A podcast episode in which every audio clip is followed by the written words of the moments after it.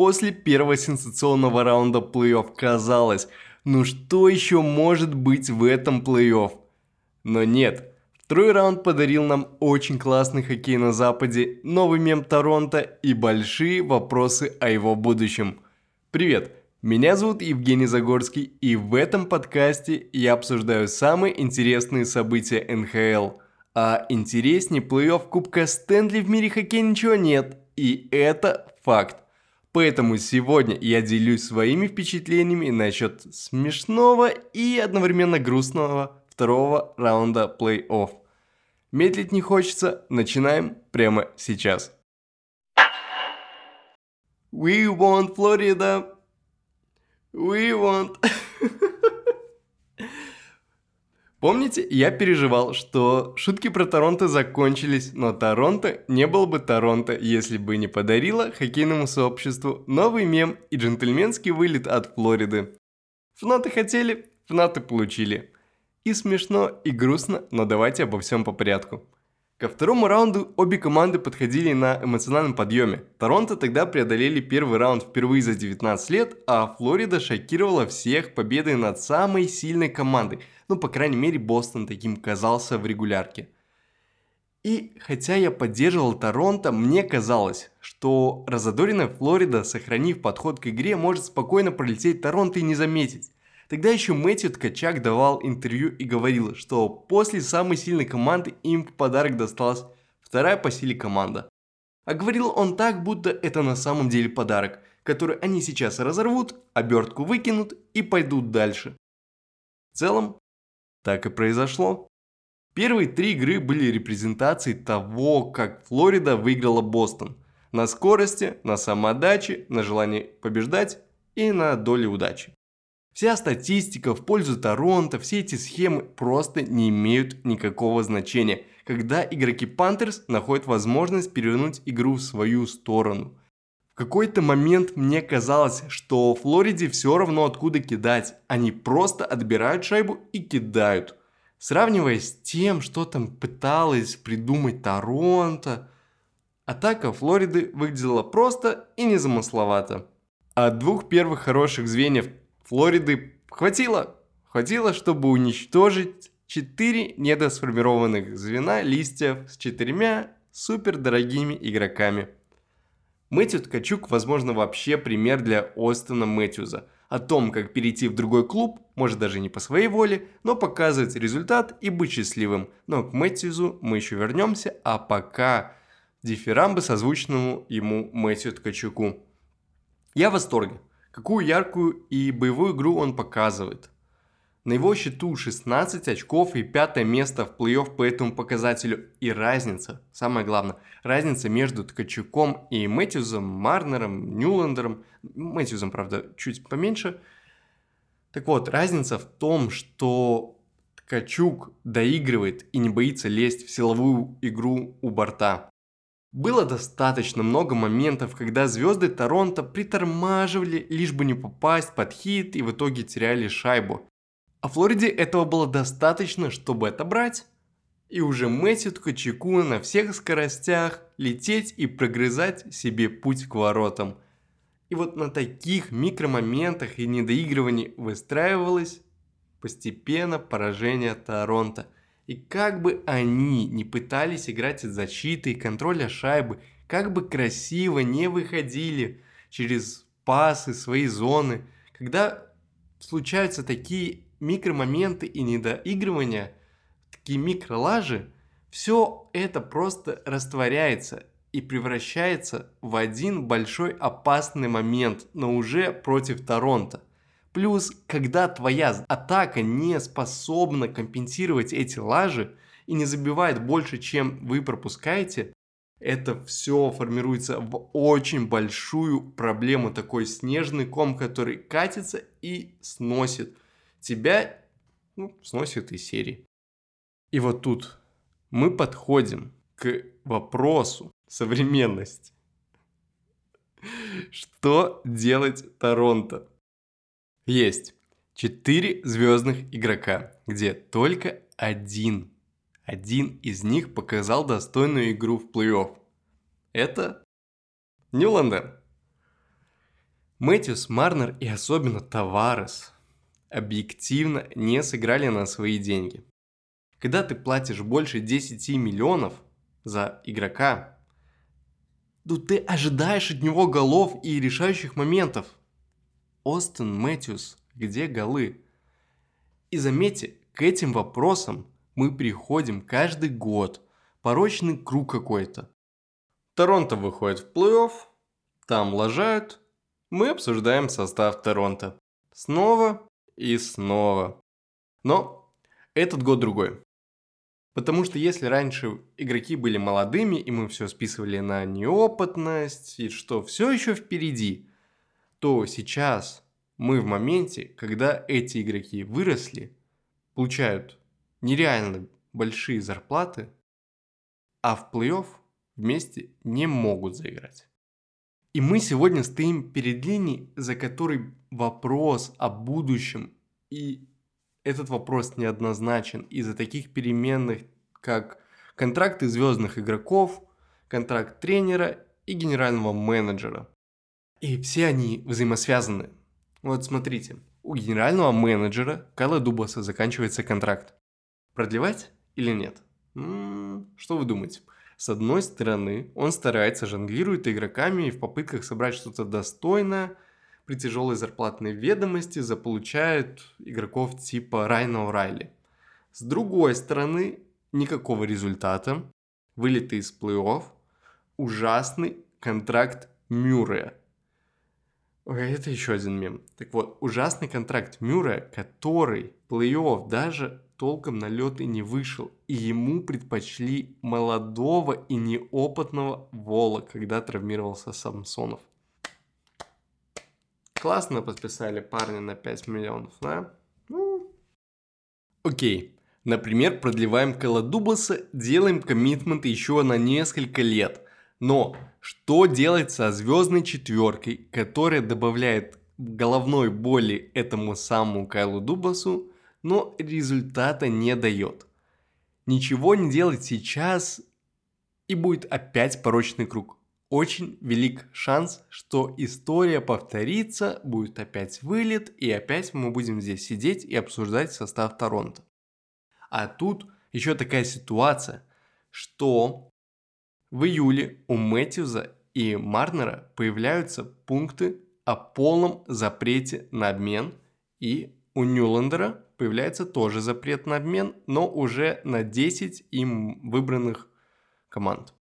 Плюс добавляем запрет на обмен от Тавареса, который давно действует и будет действовать еще до 2025 года. И вот если менять что-то, то это нужно делать экстренно до июля, пока все эти сложности с контрактами не начались. И вот это что-то делать включает в себя как обмены, так и подписания.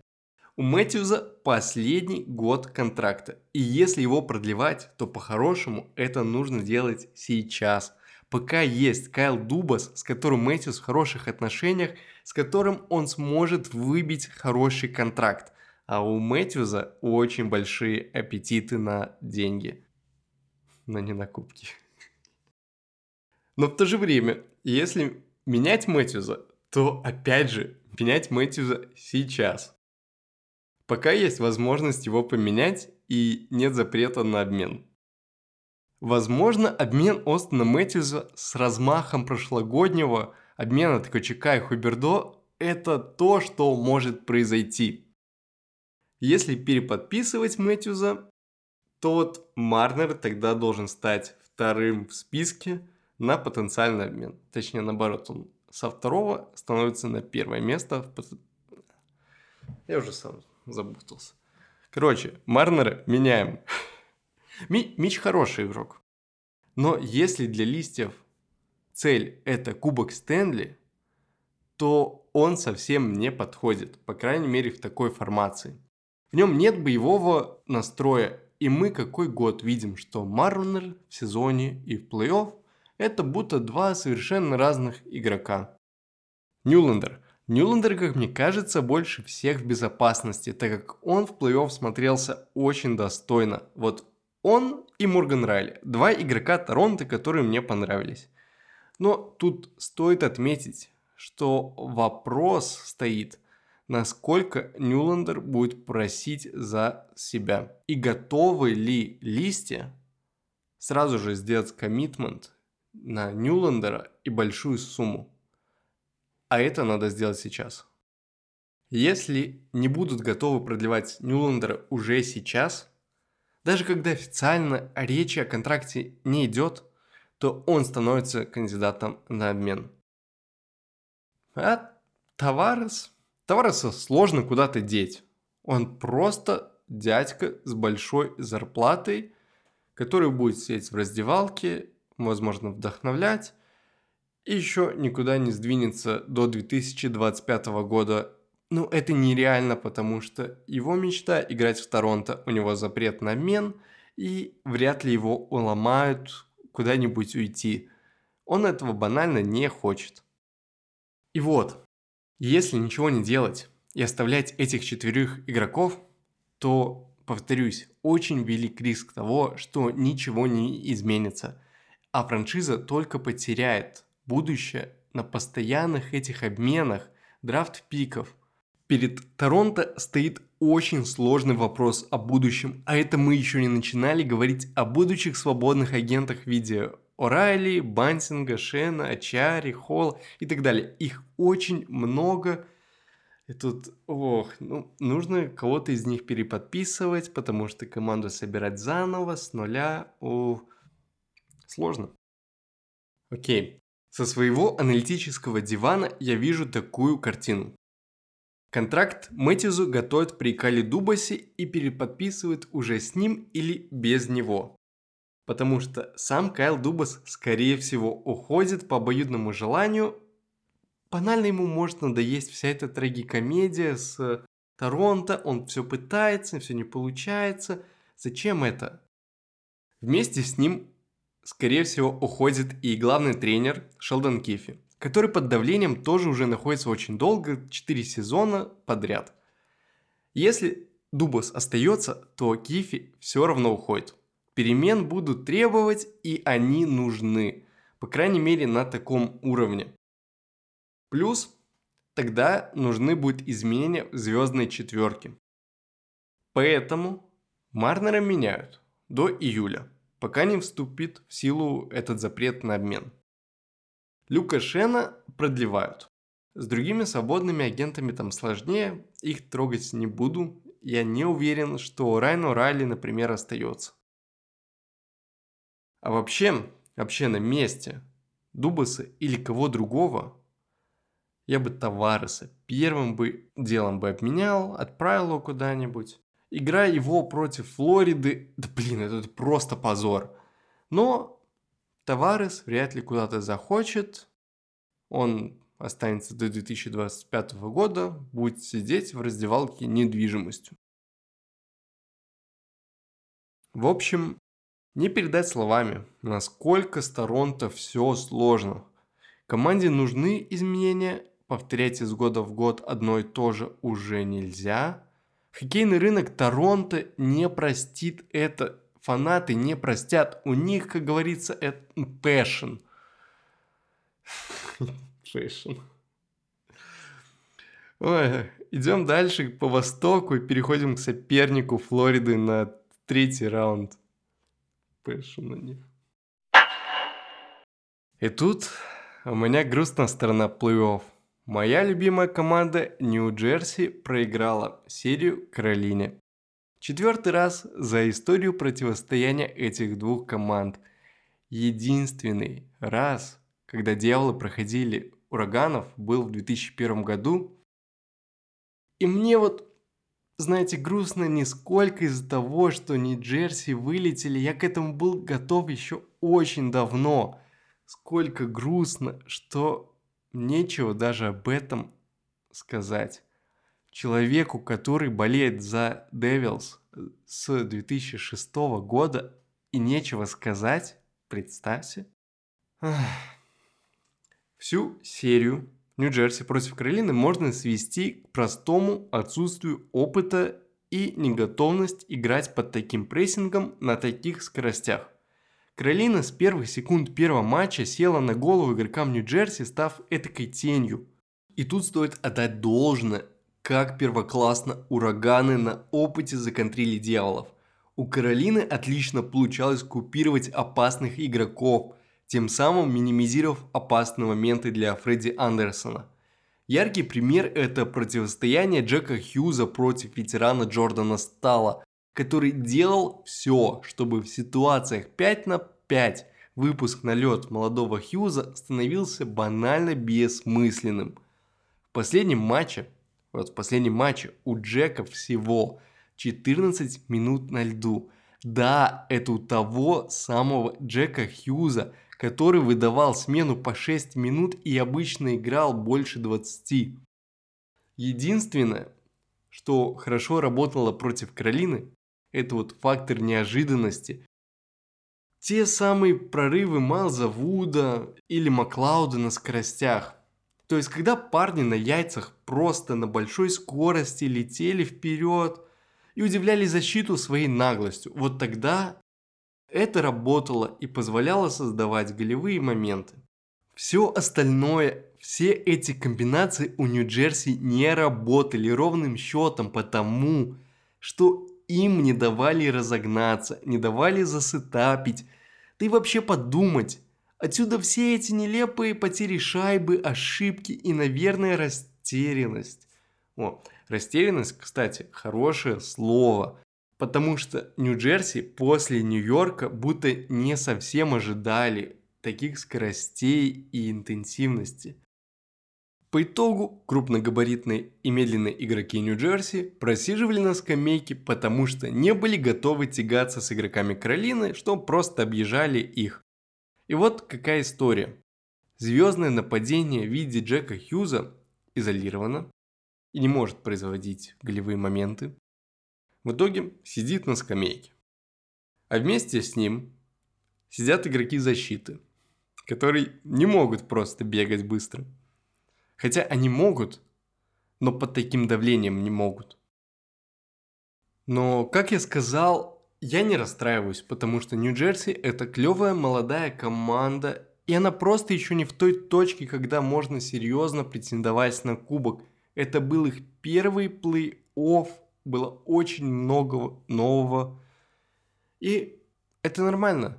А Каролина уже несколько лет шаг за шагом идет в сторону кубка, и, возможно, это ее год, когда она этот кубок сможет поднять. Они молодцы. Вот все, что я могу сказать.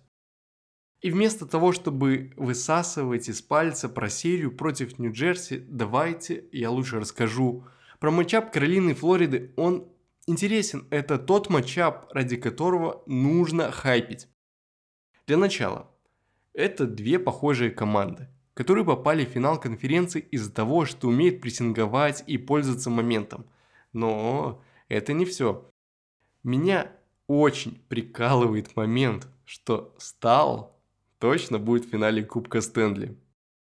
Незнающий человек спросит, откуда такая уверенность, что он будет? А знающий спросит, какой из трех? Вот в этом и прелесть. Джордан стал из Каролины, выйдет против Эрика и Марка стала из Флориды. Ну, ну круто же, круто! Еще на Атлетике, кстати, узнал э, фан-факт, что тренеры обоих клубов очень хорошо друг друга знают. А знакомы они потому, что нынешний тренер Флориды Пол Маурици в нулевых тренировал Каролину, где тогда играл нынешний тренер Роб Бриндамур. О, там есть еще истории про взаимосвязь ассистентов и другого стафа, но если я начну и про это рассказывать, то мы уйдем в какую-то Санта-Барбару. В общем, очень клево, что прошлый капитан против нынешнего и прошлый тренер против нынешнего. Вот как минимум эти два сюжета достойны всего хайпа. Ух. Плюс, Будет интересно смотреть, как обе команды отреагируют друг на друга и изменит ли свой стиль. А может и не изменит. И нас будет ждать гонки за шайбы. От Каролины, конечно же, я жду чуть более обороняющуюся. Хоккея, с контролем ситуации, чем в хорошем смысле хаотичность Флориды. Ну, посмотрим. Уже посмотрим совсем скоро. А завершая про Восток, я вот о чем подумал. Мы с очень большой вероятностью будем наблюдать за самым южным финалом Кубка Стэнли, который можно себе представить. Команд заведомым небольшим и неактивным хоккейным рынком то время как у Торонто есть passion. А Монреаль у меня только в ТикТоках. Там какой-то мужик ходит с маленьким микрофоном на мини-клюшке и интервьюирует фанатов. Ну, простите. Смешно, не грустно от положения канадских команд.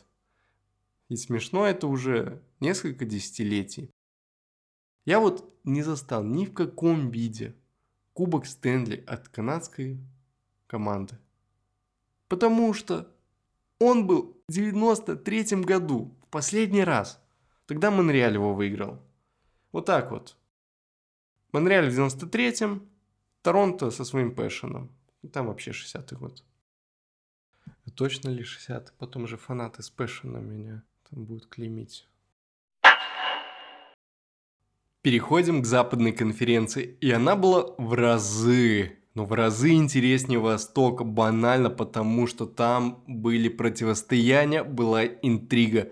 Вегас за 6, Даллас за 7. Давайте по порядку. Эдмонтон против Вегаса. К этой паре я подходил с перспективы первого раунда. После Лос-Анджелеса меня волновал один вопрос – Будет ли Эдмонтон в большинстве таким же мощным против Вегаса, или тогда мы смотрели на недостатки Лос-Анджелеса? И вот первый матч. Эдмонтон открывает счет с большинства. Забивает, конечно же, Драй Саттл. Идет первый период. Вегас перекидывает Эдмонтон в три раза. Плюс еще ведет в счете 3-1. А потом за несколько секунд Драйсайтл забивает с острого угла в малюсенькую дырочку между вратарем и штангой. Вау, подумал я. Я рано подумал, потому что потом Драйсайтл оформил покер, еще раз забив с большинства. Вегас, правда, тогда выиграл 6-4, но мысль о том, что Эдмонтон спокойно может пройти эту серию с таким же мощным большинством, не покидала меня. Эту мысль подкрепил второй матч, и в итоге в серии большинство Эдмонтон смог реализовать 9 из 23. Ну, это почти 40%, 39, если быть точным. И это, ну, много. Довольно хороший показатель, не так много, как против Лос-Анджелеса, но супер. Но проблема, проблема Оллерс заключалась в том, что в 5 на 5, особенно под конец серии, у них не получалось забивать больше, чем они пропускают. Например, в пятой игре Эдмонтон всего забросил три шайбы. И эти три шайбы в большинстве. И тогда он проиграл Вегасу 4-3. Это вот пример. И тут я хочу, хочу сделать акцент на защите и вратарях Эдмонтона. Именно они стали причиной вылета из плей-офф. Стюарту, Скиннеру не хватило опыта. И он поплыл поплыл в прямом смысле, его меняли три раза. Он был откровенно плох, да настолько плох, что вошел в топ-5 вратарей по количеству в среднем пропущенных шайб в плей-офф. И, и, и не в этом плей-офф, а вообще за историю плей-офф. А там, а там вратари, что самое смешное, из 80-х и 90-х, ну той эпохи, когда они будто все пропускали и не сопоставляются с нынешними вратарями. Да, бывает. Бывает первый плей-офф, он молодой, никаких претензий к нему э, у меня нет. И все еще впереди. У меня тут больше претензий к тренерскому штабу. Почему вы его выпустили в седьмой игре? Почему сразу же нельзя было начать с Кэмпбелла? Он что, настолько плох? Вы настолько ему не доверяете после регулярного сезона? А, кстати, статистика у Кэмпбелла в этом плей-офф лучшая. Там, ну, по крайней мере, статистика отраженных. 96 и 1 Сыграл, правда, 4 матча для справки, но этого достаточно, мне кажется, чтобы вызвать какое-то доверие. Очень странное решение выпускать скиннера в седьмой игре. Такое странное, что оно стоило победы. И это решение не оценил ни я, ни фанаты. Ну, фанаты тем более не оценили. Результат мы всего этого знаем. А я еще не понимаю людей, которые что-то говорят про Макдэвида и Лена Драйсайтла. Как после их цифр можно что-то говорить? К Леону с его 13 голами и всего 18 очками вообще никаких претензий не должно быть. Он машина. Причина вылета Ойлерс – это в первую очередь защита и вратарь. Потому что Эдмонтон – это такая, ну, сборная Бразилии, если так можно сказать, у которой mindset вы забьете нам столько, а мы забьем вам больше. И вот если бы защита Эдмонтона чуть больше показала надежности, ну и меньше пропустила, может быть той самой атаки, вот ничего не меняя абсолютно, вот ее бы хватило для победы. А пока что Эдмонтон еще раз доказал, почему на одном большинстве – почему на одних звездах ты до финала не доедешь. Ну ладно, давайте лучше расскажу, как Вегасу удалось обыграть этот самый Эдмонтон. Во-первых, задача была простая. Меньше удаляться. Ну, э, это база хоккея, все должны меньше удаляться. В случае Вегаса меньше удаляться, меньше давать возможности Эдмонтону забить с его коронного большинства. Проехали, тут не о чем говорить. Во-вторых, удалось победить за счет умения контрить Man-on-Man Defense Coverage Эдмонтона. Суть защитной схемы Эдмонтона такая. За каждым игроком защиты закреплен игрок нападения, которого нужно прессинговать. Цель под прессингом и опекой заставить ошибаться и давать минимум пространства для пасов. Как Вегас это законтрил, по большому счету двумя способами. Первый из них это пасы low to high. При таких пасах появляется разрыв, и этим разрывом можно воспользоваться, чтобы кинуть поворотом. Так и делали, отдавали пасы на синюю, от которой Вегас уже кидал, в надежде на подставление или какой-либо хаос у ворот, а там и до гола недалеко. Вторая вещь, которую я для себя подметил, это умение играть нестандартно. Да, я знаю, это размытая формулировка, и каждый понимает свое, а самое главное, что каждый этот микромомент не опишешь. Но под всем этим я понимаю умение игроков Вегаса резко менять траекторию, давать пасы назад, э, финтить. В общем, делать все, чтобы поймать соперника на инерционном торможении, а там уже сыграть через открытую зону. Третий фактор победы – это силовая составляющая звена Барбашова Акила Марчесо – Тут ничего особенного, просто работоспособность, упорство и цепкость. Иван Барбашов вообще стал героем для меня этой серии. Я, я честно не знал, что он так может. Не, ну конечно, у него был прорывной сезон на 60 очков в прошлом году, но это был Сент-Луис, и я его сторону особо не смотрю. Не бейте за это. В этом плей-офф у него 9 очков, из которых 4 гола и 5 ассистов. Как бы да, по сравнению с Драйсайтлом, его количеством голов это чем-то впечатляющим не является. Но Иван выходил на лед против Макдэвида и Драйсайтла и минимизировал их xG. При этом по своему показателю xG Иван находился в топ-5 Вегаса довольно часто. Барбашов, как минимум для меня, а по-хорошему для всего хоккейного сообщества, это пример бойца плей-офф. Парня, который выкладывается и приносит очень много пользы команде. Вегас, да, мне не симпатизирует, но второго кубка Вани после такого выступления мне, мне не жалко, как и не жалко Дрейсайтлу и Макдэвиду. Они заслужили, но в третий раунд выходит лишь одна команда, а вторая команда на пассивно-агрессивных эмоциях жмет руки и продлевает антирекорд канадских клубов с 1993 года. Даллас, Сиэтл. И тут я вхожу в ярость, переворачиваю стол и начинаю хейтить Даллас. И нет. К Далласу у меня никаких претензий нет. Никогда не было. Нет, ну кроме дизайнерских. Они были и будут, пока не изменят свой логотип в Инстаграме как минимум. А так, Даллас – это отличная команда, которая подарила отличную серию против Сиэтла, за которой я, кстати, болел. Не знаю, видели ли вы рукопожатие двух клубов, но оно передает все эти эмоции всей этой серии. Особенно контрастно это рукопожатие выглядит на фоне Эдмонтона и Вегаса. Так вот, в глазах двух клубов было искреннее уважение к друг другу. Игроки будто насладились этим противостоянием и получили удовольствие, попутно удивляясь мастерству и способностям каждой из команд. Филипп Грубауэр, который провел отличный плей-офф, искренне, с улыбкой поздравлял оппонентов. И вот у меня сложилось точно такое же теплое чувство. Оба клуба достойны следующего раунда. Они подарили нам яркий хоккей – но Даллас с перевесом в одну шайбу выиграл седьмую игру, с чем я его и поздравляю.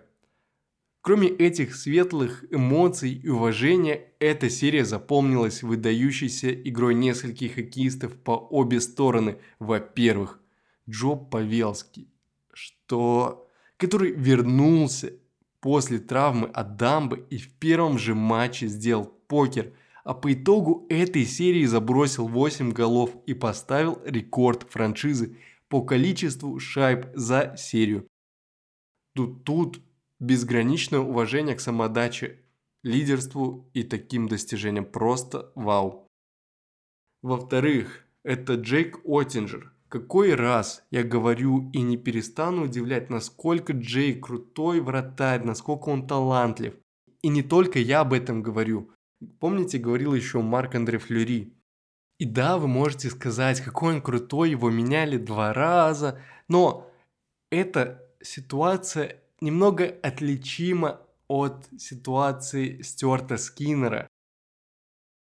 Джейка Оттиджера меняли не столько из-за того, что он играл плохо, сколько из-за желания сохранить в молодом таланте уверенность и это решение было очень грамотным, потому что седьмую игру он сыграл очень уверенно и принес победу, даже был в шаге от шатаута, но это уже не важно. А еще очень интересно слушать послеигровые интервью Джейка Оттинджера. Они, они на уровне Джека Хьюза, то есть рекомендованы подкастом про хоккей. В одном из таких интервью Джейк принижает градус похвалы в свою честь и выдает линию, которую я хочу процитировать, потому что уровень осознанности для 24-летнего таланта достоин упоминания. Итак, его цитата в моем корявом переводе. Как вратарь, ты часто получаешь больше похвалы, чем заслуживаешь, но получаешь еще больше критики, чем заслуживаешь. Если бы я вчитывался во все плохие вещи, которые пишут обо мне, я бы сошел с ума. Вратарь – это суровая позиция. А у меня чертовски крутой тренер, отличная семья и много людей, которые меня поддерживают.